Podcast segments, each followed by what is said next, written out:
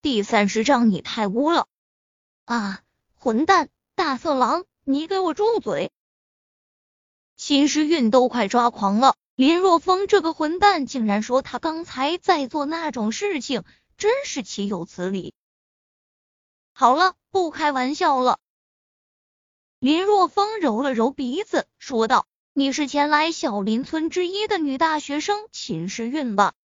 啊，你认识我？秦时运微微错愕的问道：“不认识，不过村长和我说，有一个叫做秦时运的女大学生来我们村之一，让我来接她，想来就是你了。”林若风说到这里，顿了顿，继续说道：“不过我觉得你不是来之一的。”喂，你什么意思？看不起我是吧？既然是来接他的人。如此，秦时运完全的放下了心，秦家大小姐娇蛮的一面体现出来，没有看不起你的意思。林若风摇了摇头，说道：“我只是觉得你这身打扮，特别是还穿着高跟鞋来山区，就是来游山玩水的。”我，秦诗韵很郁闷，她因为来的匆忙。所以根本就没有考虑那么多。好了，我来看看你脚伤的怎么样。林若风蹲下身子，想要去抓住秦诗韵的脚丫子，不过秦诗韵却是将脚挪向一边。开什么玩笑？脚丫子这可是女人很私密的地方，她怎么可能会让一个陌生的男人碰？我是学医的。我自然知道怎么回事，只是扭伤了而已，又没有伤到骨头，休息几天就会没事的。秦时运一脸戒备之色的看着林若风，林若风耸了耸肩膀，悄无声息的开启透视功能，他发现秦诗韵的脚不是简单的扭到而已，骨头有些错位了，如果不及时纠正，后果很严重。林若风一脸的认真，盯着秦诗韵说道：“秦诗韵，你的脚伤了骨头，有些错位了。如果不是伤到骨头，不会肿的这么厉害啊！”啊！秦诗韵顿时有些拿不定主意了。他也发现了脚掌肿胀的很厉害，本来他以为只是扭伤比较严重而已。别啊了，快伸出脚！我帮你复位吧。林若风挥了挥手说道。秦诗韵绝美的脸蛋上露出一丝挣扎之色，不过最后他还是伸出了小脚。他可不想以后留下什么隐患。至于林若风摸了他的脚，他就当是被家里的二哈给碰了。如此一想，秦诗韵心中顿时好受了。林若风此时并不知道秦时运心中所想，如果知道了，不知道会是什么样的一种表情。此时他正握着秦时运的脚丫子，他以前从未想过一个女人的脚丫子也可以这么漂亮。秦时运的脚不大也不小，很是圆润，肌肤白皙如羊脂玉，五根脚趾头更像是葱白一样。给人一种晶莹剔透的感觉。你，你看够了没？见林若风竟然盯着自己的脚丫子看个不停，秦时运只觉得脸颊发烫，怒视着林若风说道：“啊，不，不好意思，不好意思。”被秦时韵的话惊醒，林若风非常狼狈，正特么的丢人啊！看一个女人的脚也能看得出神，嗨嗨，秦时运，我来考考你怎么样？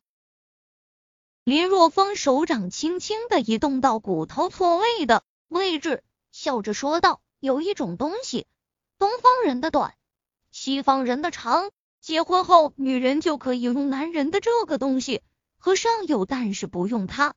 你猜猜这是什么？你，你这个混蛋，大色狼！”我知道你说的是什么，但是我不说。秦时运脸一红，粉拳狠狠的砸在林若风的肩膀上。你看看又想歪了吧？你太污了。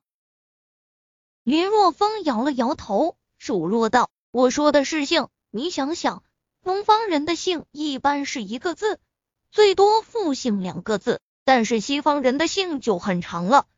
而女人结婚以后就可以称作某某夫人，而和尚虽然有姓，但入了佛门就用法号，就不用姓了。”这秦时运一脸懵逼。然而就在他错愕之际，林若风握着他脚丫子的手猛然间用力，啊，疼死我了！秦时运顿时大叫一声。林若风撇了撇嘴，刚才他特意说了一个小段子吸引他的注意力，否则指不定他会叫的多么凄惨呢。你想谋财害命吗？秦时运等着林若风张牙舞爪，凶巴巴的说道。林若风嘴角抽搐，没好气的说道：“我再帮你接骨好不好？你现在试试，还疼不疼了？”闻言，秦时运轻轻的将受伤的脚点在地面上，片刻功夫后，面上一喜，虽然还是微微有些疼痛，但是已经不像之前那种锥形的疼了。好了，换上平底鞋，我们走吧。林若风站起来，淡淡的说道。然而，林若风说完后，发现秦诗韵并没有任何反应。怎么，你还不想走？林若风回头问道。我我没带平底鞋。秦诗韵低着头，很是尴尬的小声开口。林若风顿时一手扶额，他是被秦诗韵打败了。来山区竟然穿高跟鞋，连平底鞋都不带，也是没谁了。到我背上来吧。林若风走到秦诗韵身前，蹲下身子，他不能让秦诗韵继续踩着高跟鞋走在崎岖的山路上了。要是另一只脚再扭伤，那乐子就大了。望着蹲在自己面前的林若风，秦诗韵脸蛋红了红。随后爬上了林若风的后背，爬上林若风的后背后，近距离的感受着林若风那无比强烈的阳刚气息，秦诗韵心脏砰砰跳动。她还是第一次和一个男人如今亲密。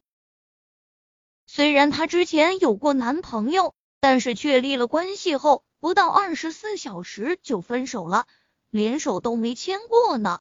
就更不要说是如此亲密的接触了。呃，我说美女，你在我身上能不能不要那么乱动？林若风无可奈何的提醒。哦哦，对不起。秦诗韵脸蛋一红，他也不想这样啊。为了缓解这种尴尬，秦诗韵问道：“刚才你一下就看出我骨头受伤了？”难道你也是医学院毕业的？我哪是什么医学院毕业的，我就没上过大学。林若风背着秦诗韵，心中很是激荡。快来看，